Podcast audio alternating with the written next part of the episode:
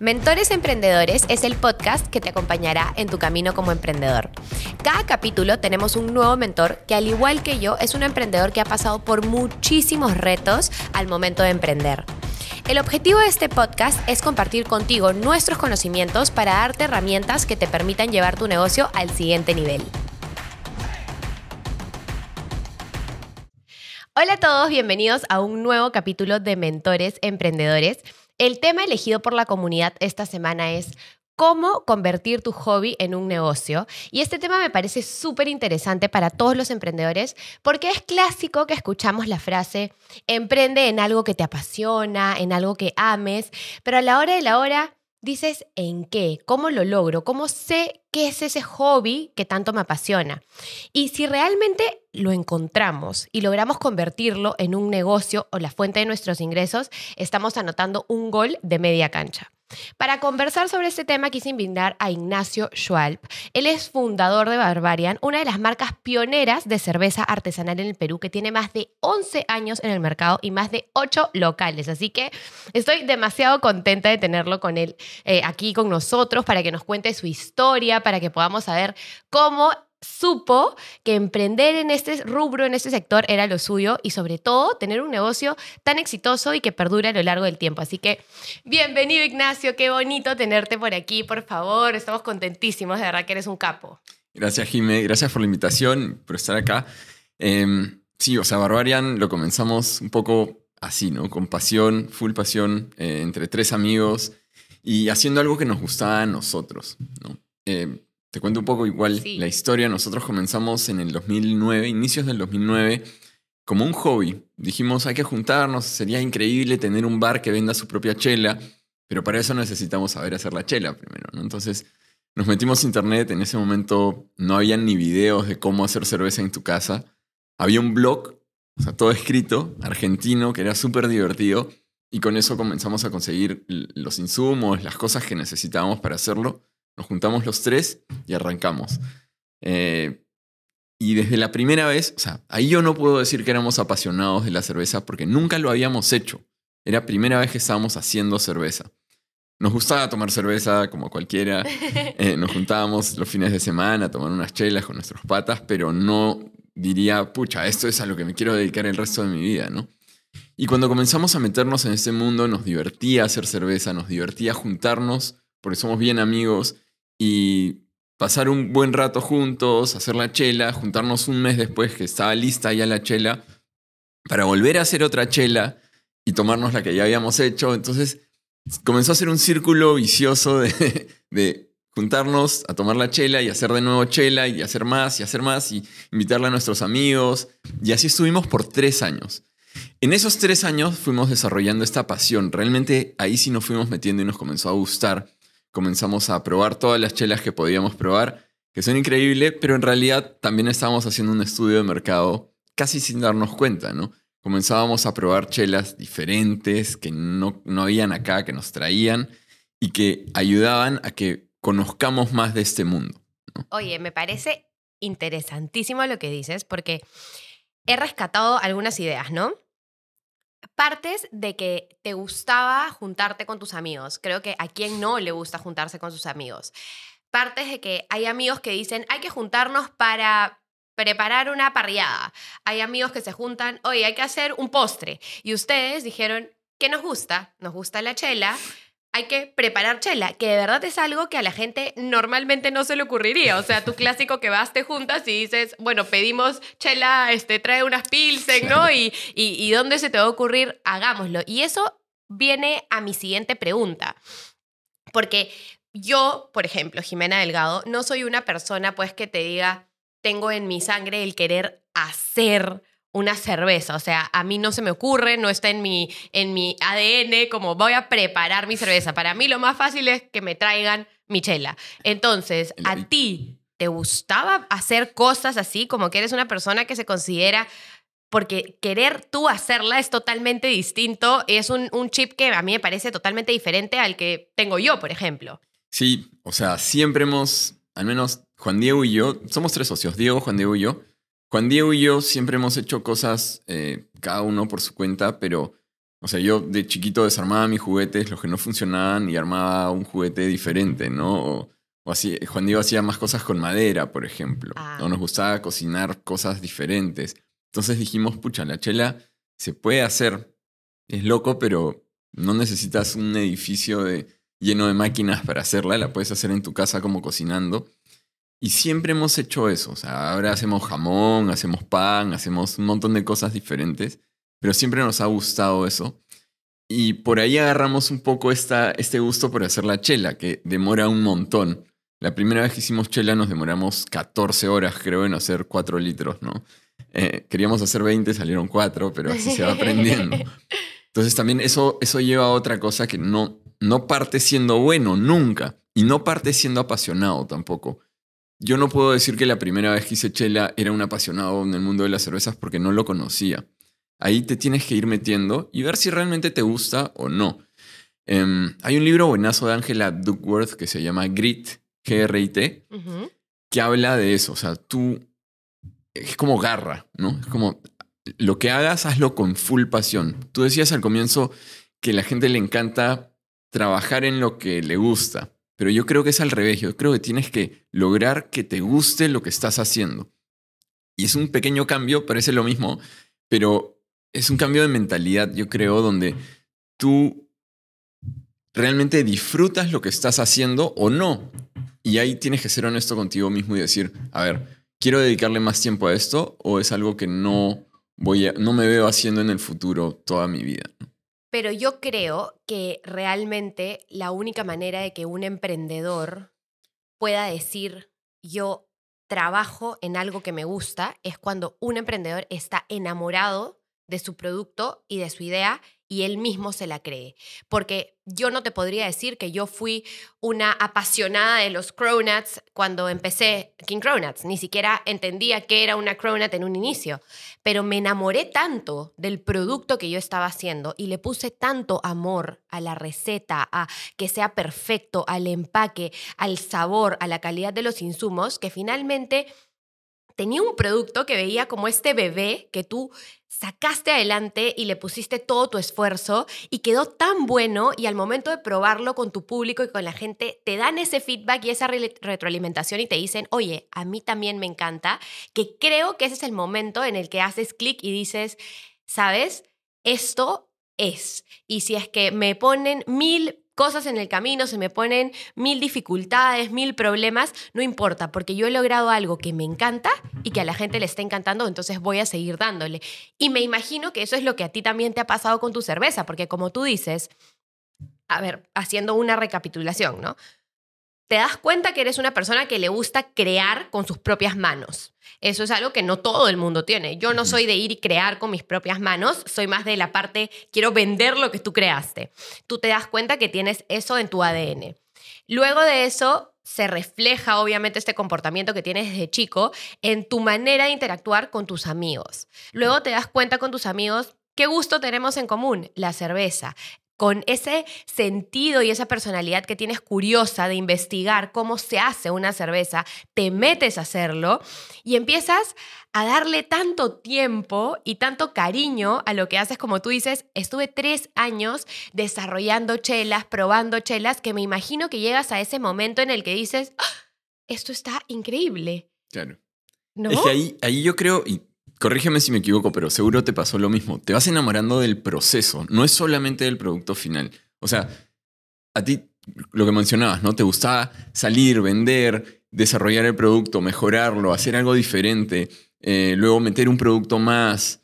Y, te va gustando eso, la retroalimentación que recibes de tus clientes, como, como ves hacia atrás y dices, antes vendía tanto, ahora estoy vendiendo tanto, se ve increíble lo que viene. Eh, mira mis productos, antes yo sentía que no estaba tan bueno, ahora está alucinante y nadie tiene un mejor producto que nosotros, ¿no? Y ese proceso es bravazo también. O sea, no es solo el producto final, sino todo el camino. Es que creo que uno cuando se da cuenta el esfuerzo, el, el punche que le ha puesto, las horas que le ha dedicado a este proyecto, es como, ¿cómo no lo vas a amar, no? Es como cuando realmente tienes una relación amorosa que le pones, le dedicas horas de tu vida, de, tu, de, todo, de tus emociones, y a la hora de la hora eso es lo que va construyendo los cimientos de que por más que se ponga bonito, se ponga feo, pucha, ha sido algo que tú has creado, que has nutrido, ¿no? Y, y, exacto, te enamoras del proceso. El problema está, yo creo, en un emprendimiento o en un emprendedor o en una idea que fracasa cuando realmente no, ni tú te crees la idea, ni te ha gustado todo lo que te ha pasado y realmente en ese momento dices, prefiero dejarlo por la flojera que me da hacerlo a que lo que me está sumando o lo que estoy viendo que estoy aprendiendo o creando, ¿no? Totalmente. Y, yo creo que un, un, punto de referencia es sentir, si, si, tú te sientes orgulloso de lo que estás haciendo, si tú ves atrás y dices, man, ya esta vaina es mía, o sea, yo creé esto de cero ese orgullo que tú sientes te impulsa a seguir, ¿no? Te da, te da satisfacción personal. Y, es increíble, o sea, es como, como tu hijito, pero no sé si es tanto como tu hijito, porque al final es un negocio, ¿no? Yo tengo este una pregunta. Cuando tú te sientas con tus amigos para tratar de entender cómo las personas que nos están escuchando pueden llevar estos hobbies o estas eh, no sé, rutinas o cosas que tienen en su día a día con sus amigos a volverlo un negocio. Tú te sientas con tus amigos y dicen, vamos a crear, eh, vamos a preparar nuestras propias chelas. ¿En qué momento se dan cuenta a lo largo de todo este tiempo que empiezan a preparar sus propias chelas? Oye, esto es lo que queremos sacar al mercado y realmente se puede convertir en un negocio. ¿Cómo te das cuenta de que era una idea de negocio factible? Y otra pregunta que tengo es, ¿tú trabajabas en ese entonces en algún lado? Porque también está eh, la importancia de saber hasta qué momento sigues chambeando porque necesitas tu ingreso fijo para vivir y en qué momento es ese momento clave que tú dices, ya, esto ya se puede convertir mi negocio y mi forma, mi ingreso para, de, de, la vida, ¿no? Claro, claro, es, son un montón de cosas, pero sí, o sea, nosotros tres trabajábamos en, otro, en otros trabajos en paralelo, ¿no? Éramos practicantes, teníamos sueldo de practicante todo ese tiempo y toda nuestra plata se convertía en acero inoxidable para hacer las cosas. Nuestra cuenta de banco era acero inoxidable en la planta, ¿no? No teníamos ni un sol en el banco. Em, y a medida que esto fue creciendo, eh, teníamos equipitos un poco más desarrollados. Comenzábamos en, en, el patio de la casa de los papás de Juan Diego tarde o temprano lo metimos a un garaje dentro de la misma casa y ya estábamos instalados, ya no éramos tan nómades. Em, y la gente nos iba diciendo, nosotros llevábamos la chela a las reuniones con nuestros amigos y al final, no sé si estaban ricas o malas, seguro si ahora la probamos, sabe pésimo, pero para nuestros amigos era chela gratis, ¿no? chela gratis siempre estaba bien recibida. Em, y a veces, o sea, yo soy consciente de que nuestra cerveza o la cerveza artesanal en general no es un producto que le va a gustar a todo el mundo. De hecho, justamente eh, cuando me preguntan la diferencia entre cerveza artesanal e industrial, la cerveza industrial es una chela que está hecha para gustarle a un público muy amplio, ¿no? Y la chela artesanal tiene varias variedades, pero son un poco más especializadas y seguramente le va a gustar a nichos de personas. Pero eso es lo que buscábamos. Nosotros no queríamos todo el mercado, sino un nicho. Entonces habían amigos que decían, oye, esto es increíble, ¿por qué no la venden? ¿no? Y era como, sí, podría ser, pero teníamos nuestro trabajo. Eh, y decíamos, pucha, puede ser, ¿no? En el futuro. Y más o menos a mediados del 2011 abrió un bar de cervezas en Miraflores. Y nosotros ya éramos, ahí sí ya éramos fanáticos de la chela sabíamos de cervezas de otras partes del mundo, etc. Y abrió un bar que tenía cerveza belga de barril. Para nosotros era una locura, eso no, no lo encontrabas en ningún sitio en Lima. Y fuimos, Diego y yo, con nuestras enamoradas, de ese momento, porque ya uno, uno cambió. Pero vimos que estaban sirviendo las chelas y salía una con mucha espuma, ¿no? Entonces yo le dije al dueño que estaba justo ahí atrás de la barra, oye, ¿puedo regularlo un poquito? Y me dijo, ya, o sea, de hecho, nos miró con una cara de tú quién eres, Y regulamos un poquito, que ya teníamos experiencia en eso también porque nos pasaban todos los problemas que existían. Y salió un poco mejor la chela y el patán nos decía, ¿cómo saben ustedes esto si que nadie sabe de cervezas, no? le contamos la historia y todo y nos dijo, ya, mira, si ustedes ponen eh, toda su empresa legal, todos los registros, eh, los permisos, etcétera, pueden vendérmela acá, ¿no? Con factura, con todo en norma. Dijimos, ya, buenazo, hay que armar la empresa y nos demoramos como tres meses en armar todo. Y un 19 de noviembre del 2011 comenzamos a vender chela solamente en ese local, un tipo de cerveza y estando instalados todavía en un garaje, ¿no? Fuimos los tres, nos pusimos nuestra camisita con nuestro polito con cuello, así, y salimos a vender la chela. El primer día se nos congeló la máquina de frío, se congeló la chela adentro, no salía, estaba el bar lleno. Todo un desastre, pero todas esas historias han sumado a que nos vayamos metiendo, vayamos solucionando problemas y nos, nos enamoramos realmente del proceso y del producto que tenemos. Ya, pero lo interesante es que no solo te enamoras del proceso y del producto, sino del aprendizaje. O sea, ¿y sabes qué es lo que me encanta de tu historia y me siento demasiado identificada? Es porque la forma en la que tú empezaste es exactamente como King Cronuts empezó. Nosotros empezamos en la lavandería de Rodrigo, literalmente metiendo como nuestros equipitos y de pronto pasamos a su cocina y de pronto nos quedó chico y de pronto empezamos a repartir en, en el carro los cronuts y invitándole también a nuestros amigos. ¿Y sabes qué es lo que eso me hace sentir? Que los emprendedores que realmente se enamoran, como tú dices, de su producto, del proceso, de, de, la idea que están formando y tienen confianza en sí mismo y en sus habilidades, sin tener una inversión gigante atrás o sin tener los grandes inversionistas o, estas incubadoras que ahora te dan todo y te quieren hacer el super plan de negocio.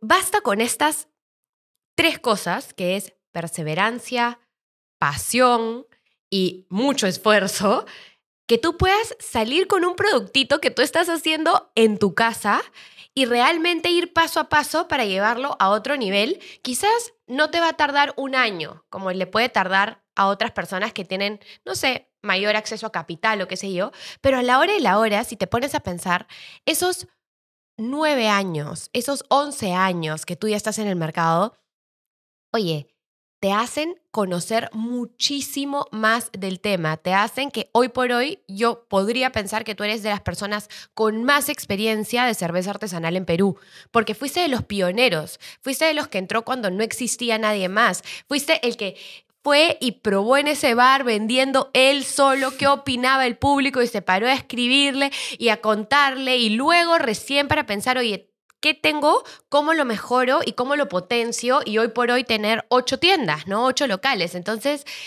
eh, es, es, es, es, interesante porque hoy a veces vemos en redes sociales, y esto es un tema que se ha repetido mucho con los invitados que he tenido, que todo es maravilloso, ¿no? Todo es el, emprendimiento perfecto, que en cinco, en, en, un año tiene cinco tiendas en, en, centros comerciales y está por todos lados y crece y crece y crece, y uno siente como, wow, pero yo jamás voy a poder ser así, pero en verdad, ¿cuántos emprendimientos y cuántas marcas, que ya hoy no son emprendimientos, son empresas como las nuestras, no han empezado de esa manera y simplemente han empezado poco a poco, paso a paso y yendo de a poquitos, porque a la hora de la hora yo creo que también todo lo bueno tarda tiempo, ¿no? De todas maneras, o sea, esto esos éxitos del día de la, noche a la mañana son contados con las manos y, son los de los que sacan películas, pero no es lo que pasa en el día a día, ¿no? Y no es lo que pasa al 99% de los emprendedores. Este es un trabajo de ni siquiera mirar para atrás y es todo el rato estar dándole así enfocado hacia adelante.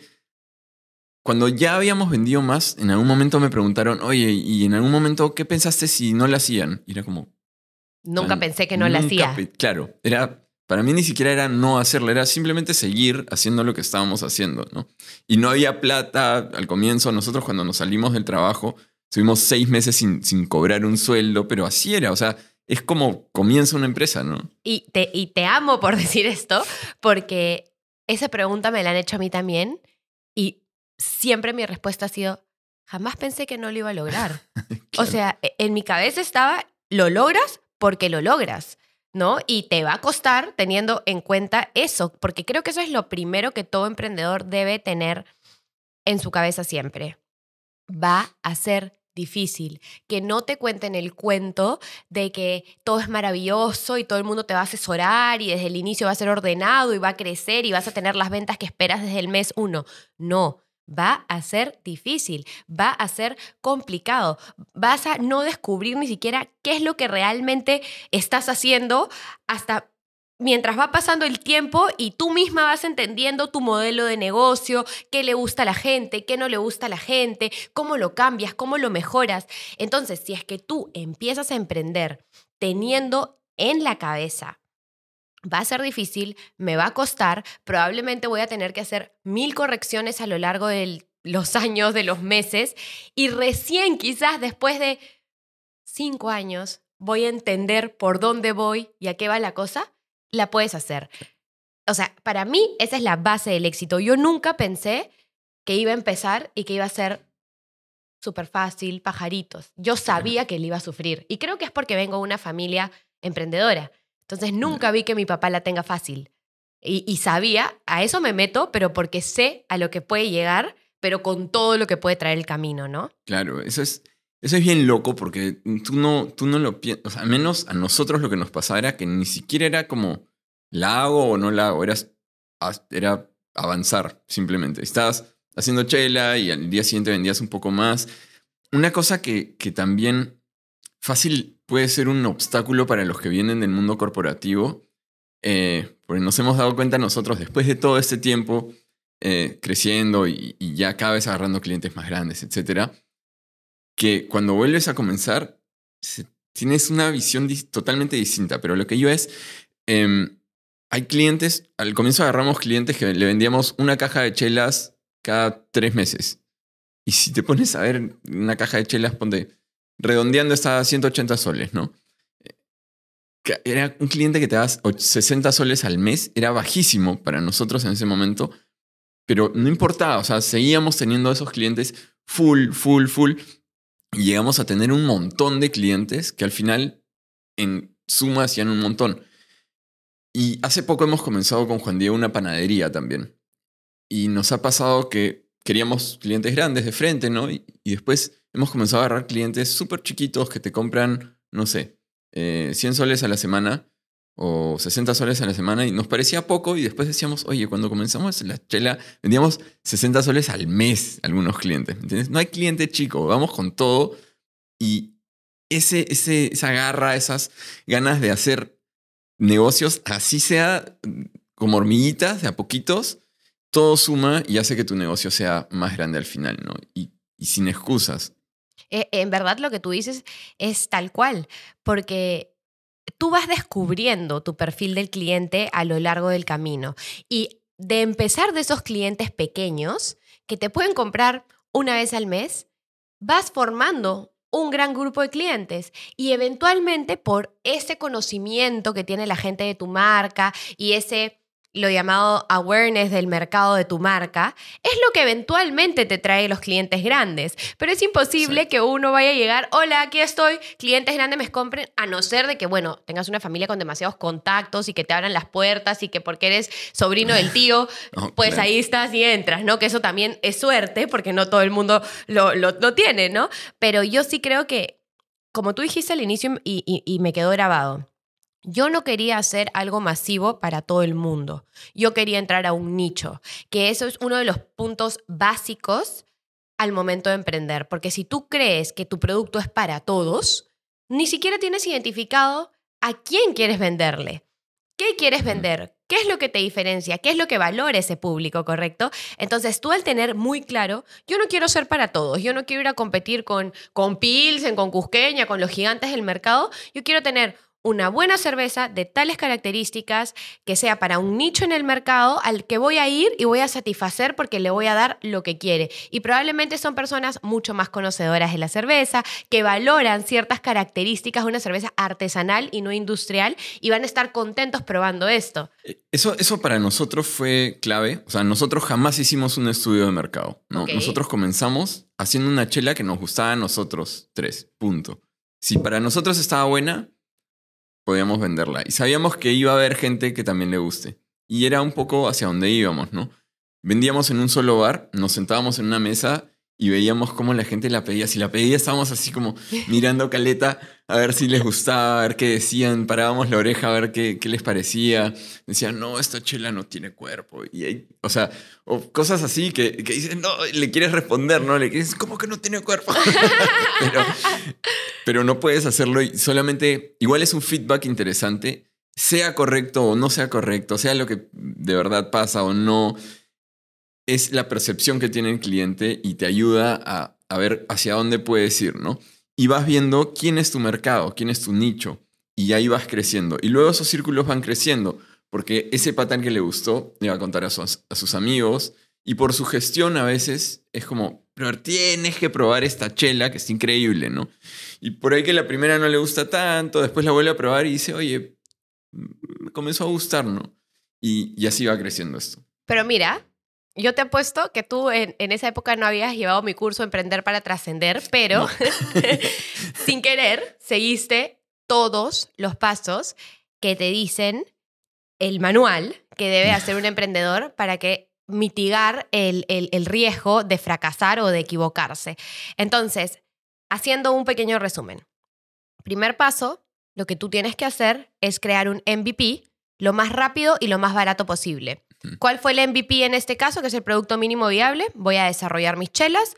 Quizás no voy a tener 100 litros al inicio, pero voy a tener 4, 20, 50 litros. Ok, luego de eso voy a hacer que lo prueben las personas. Y no solo mis amigos o familia, porque esos siempre te van a decir, chela gratis, bien, este, ¿no? Exacto. Está buenaza, tráela siempre, pero personas que paguen. Entonces, primer paso que hiciste con tu producto mínimo viable fue meterlo a este bar.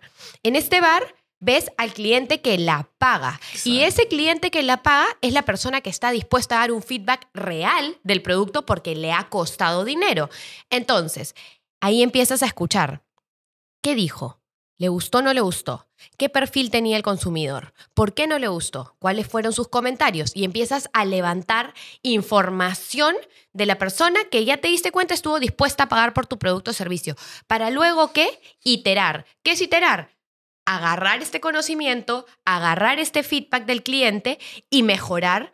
Y así el círculo de mejora continua continúa para siempre. Y poco a poco tú vas entendiendo el perfil del cliente que sí le gustaste más, cuáles fueron sus comentarios, cuál era el momento de consumo de tu producto, cuánto estaba dispuesto a gastar, cuál era, eh, no sé, la, la, forma en que le gustaba consumir tu producto, cuál era su perfil de compra y tú vas adecuándote a esto para eventualmente tomar el siguiente paso de, ¿sabes qué? Ya creo que estamos en un momento de poder abrir nuestro primer bar únicamente Barbarian y así ir migrando el modelo de negocio y creciendo. Entonces, esos dos primeros pasos de producto mínimo viable, lo más barato, lo más rápido posible para sacarlo a que alguien pague por él y levantar feedback es la parte más importante para cualquier emprendimiento, ¿no? Y, y, es lo que tú hiciste, o sea, gastar poco, ¿no? E ir por tus maquinitas, tal, tal, tal, sacar un producto. ¿Qué hubiera pasado si te hubieras quedado para siempre tratando de volverlo perfecto? Y a la hora de la hora te gastas miles de soles, sales al mercado y a la gente igual no le gustó y te sí. demoraste y no probaste nada. Ahí hay varios puntos súper interesantes. Lo que tú dices del, del, feedback, eso también lo hicimos nosotros así, después lo escuchamos en otros sitios. Eh, tú cuando haces un, un, estudio de mercado, tienes gente que va a venir ya sesgada a decir, ah, sí, está rico, y al final se van con su sorpresita del cumple ¿no? y le regalan una cajita de chelas, lo que sea.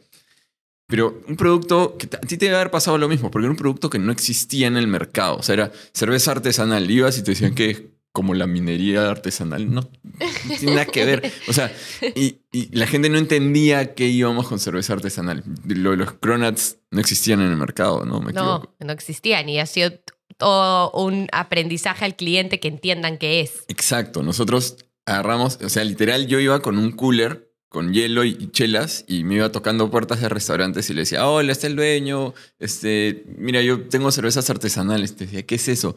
Tienes 15 minutos y te explico y le abría una chela y le invitaba a chela y obviamente tomaba yo también. Entonces siempre es... chamba divertida, chamba, pues, ¿cómo sí, no enamorarse? Terminaba, terminaba bien divertido el día. Pero así ha sido un trabajo de hormiga de, de ir pasando eh, litro por litro, cliente por cliente para ir creciendo, ¿no? Entonces sí, sí, ese feedback, incluso nosotros cuando hacíamos eso que te contaba, que íbamos, nos sentábamos en el bar, a veces nos parábamos, íbamos a la mesa y le decíamos, hola, oye, ¿qué te pareció la chela? Está rica, nosotros la hacemos, no sé qué, y ya te dan un feedback bastante real, ¿no? Y, tengo una pregunta, porque, ok, hasta ahora ya sabemos cómo tú habías identificado cuáles eran eh, tus características como persona, las cosas que te, que te gustaban hacer, ¿no? Em, luego identificaste que te gustaba la chela, que era algo que tú y tus amigos tenían en común. Luego dijeron, oye, ¿por qué como jugando y, con este hobby que tenemos de hacer cosas, no nos metemos a prepararla? La preparamos, le invitamos a los amigos, vemos qué tal, y de ahí parte el negocio. Perfecto, pero ¿en qué momento tú te das cuenta, ya puedo renunciar a mi trabajo y me voy a dedicar a esto? Porque ese es el paso complicado para todos los emprendedores, ¿no? Esa es una gran pregunta porque es bien difícil ese momento. Yo, los tres trabajábamos, incluso cuando vendíamos la chela, no. Estábamos en el garaje, luego nos mudamos, seguíamos los tres trabajando en otros chambas y le metíamos todo el tiempo del mundo. terminamos una chamba de tiempo completo, nos íbamos manejando y seguíamos chambeando todo el día. Y llegó un punto en el que ya, eh, ya no entrábamos eh, en, en ese sitio y nos teníamos que volver a mudar. Pero para volver a mudarnos teníamos que meter un huevo de plata y tiempo. O sea, ya no puedes simplemente trabajar a medio tiempo. Entonces, ya en mi cabeza yo tenía partido el cerebro en mi chamba normal y mi chamba de Barbarian y ya no estaba haciendo ninguna de las dos al 100%. O sea, no puedes trabajar al 200%. Tu cerebro tiene una capacidad limitada para pensar y si queríamos darle todo a la empresa, si creíamos realmente en esto, yo creo que ese era el momento. Ahora, yo creo que es bien importante trabajar en una empresa antes de hacer tu emprendimiento. Te da una visión diferente, entiendes de las áreas, entiendes un poco de procesos, de aprobaciones y eso, y te ayuda cuando creces después.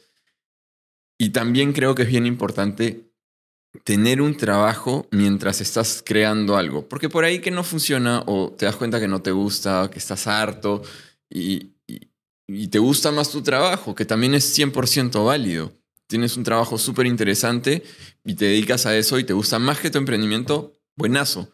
Pero hay un punto en el que tú dices, a ver, le veo, le tengo un montón de fe a esta vaina y mi chamba me gusta, pero me inclino hasta ese lado. Y yo creo que ahí es el punto para dar el salto. No siempre coincide con el momento en el que te puede pagar tu emprendimiento, pero yo creo que con ese salto nace la necesidad de que te dé plata, porque si no está frito, ¿no? En ese momento, cuando nosotros saltamos, eh, o sea, al menos cuando yo renuncié, estuve seis meses sin sueldo, destruí mi tarjeta de crédito, estaba al límite todo el tiempo, pagaba el mínimo, no tenía un sol en el banco y era un miedo que te impulsaba hacia adelante, ¿no?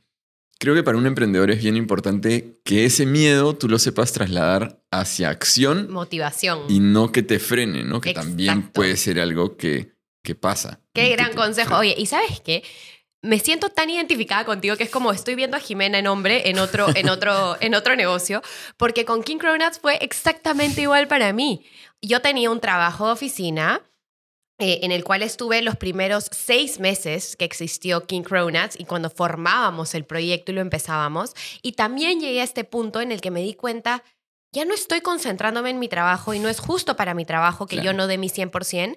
Y en verdad mi negocio es bueno y mi negocio va a funcionar y le tengo toda la fe y ya lo comprobé y lo he estado probando con personas que me han dicho, oye, este es un productazo y en ese momento es que digo, ¿sabes qué? Por más de que no, no, o sea, no debería dejar mi chamba porque todos tenemos estas ganas de tener nuestro ingreso fijo siempre este es el momento porque si es que no, lo dejo ahorita y me meto a King Cronuts de lleno, no voy a sacarle el máximo potencial a este negocio. ¿Hiciste, ¿hiciste algún análisis financiero? Nada, nada, yo no hice nada. Yo miré mi cuenta del banco, dije, ok, tengo, tenía creo que 10 mil soles en mi cuenta de ahorros como para vivir, o sea, como para, ok, con esto, ¿cuántos meses me va a alcanzar? Y luego, ¿qué voy a hacer? Y a mí King Cronuts no me pagó sueldo por un año.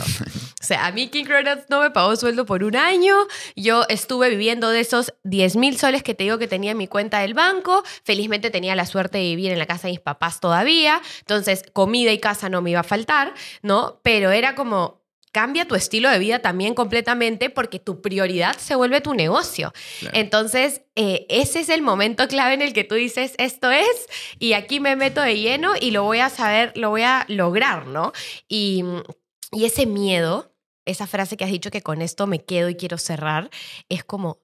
Si tú usas un miedo como impulso, como fuego para motivarte y salir adelante, es cuando todo cambia. Porque es esas ganas de, oye, ¿sabes qué? Tengo que generar.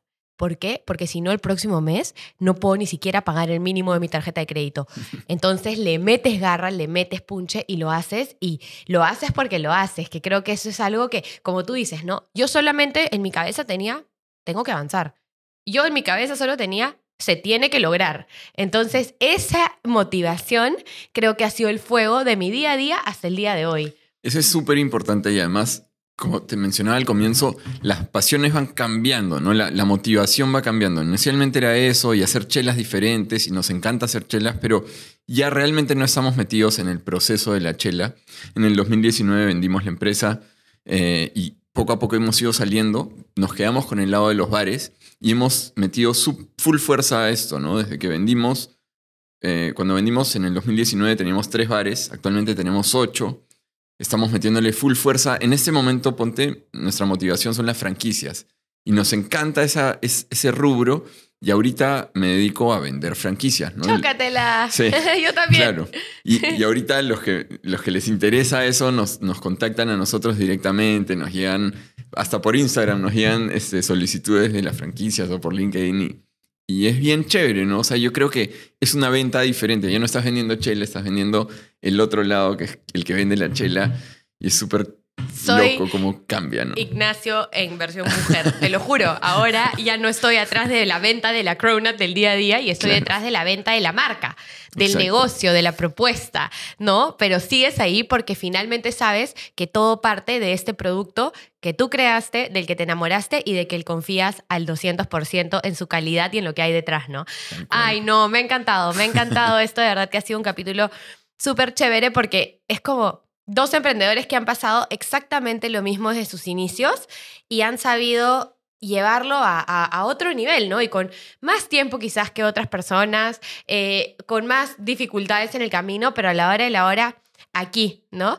Y, creo que eso es muy valioso. Así que Nada, lo último que quiero para cerrar es saber si tienes algún libro más que le quieras recomendar a la comunidad que son super lectores o algún consejo para ya cerrar este capítulo. Sí, sí. Bueno, mencioné uno que es Grit, pero yo creo que ese va muy de la mano con otro libro que recomiendo leer antes, que se llama Mindset, de una PhD Carol Dweck. Ok. Es una, es una eminencia y sabe demasiado. Te habla un poco de cómo hay cerebros que están fijos y que no aprenden, o sea, que saben un montón por ahí, pero no dicen lo que sé es lo que sé y eso, yo soy capo con eso y fue. O están los que siempre quieren aprender un poco más y son los que finalmente les va mejor, ¿no? Y Grit, que es el siguiente de Angela Duckworth, habla de justamente cuando tienes ese, esa mentalidad de crecimiento, tú todo el tiempo estás buscando algo nuevo y eso sirve full para encontrar tu pasión. Un, un consejo que ella da hacia el final del libro, creo, es que tú no dejes de, de buscar cosas nuevas que te gusten. Si quieres hacer un nuevo deporte, di, yo voy a hacer este deporte, pero me estoy comprometiendo desde el día uno a hacerlo por un año.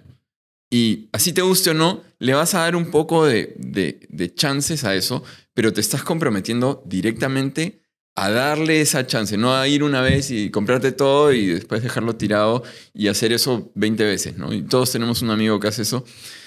Por ahí no, no hay manera de que tú te apasiones por lo que estás haciendo. O que realmente entiendas si es algo que te gusta, porque el gusto Exacto. no nace del día uno. El gusto nace de cuando le tienes que meter esfuerzo y aún así cuando te está costando, lo sigues haciendo. Y ese día te das cuenta, ok, esto me tiene que estar apasionando, porque a pesar de todo, aquí sigo, ¿no? Y eso es bien importante y para cerrar, la pasión no nace el día uno. Tú no comienzas a hacer eh, cronuts porque vivías apasionada de los No. cronuts y no podías pensar en otra cosa. Tú comienzas y te vas dando cuenta que te gusta Y como decía, no, no solo es el, el producto, sino es el proceso. Y en ese momento te apasionas con lo que estás haciendo y ese es lo, el combustible que te hace levantarte temprano y que te hace meterle toda la chamba, por más que no cobres un duro, ¿no? Exacto, tal cual. Oye, qué increíble, de verdad. Muchísimas gracias, Ignacio.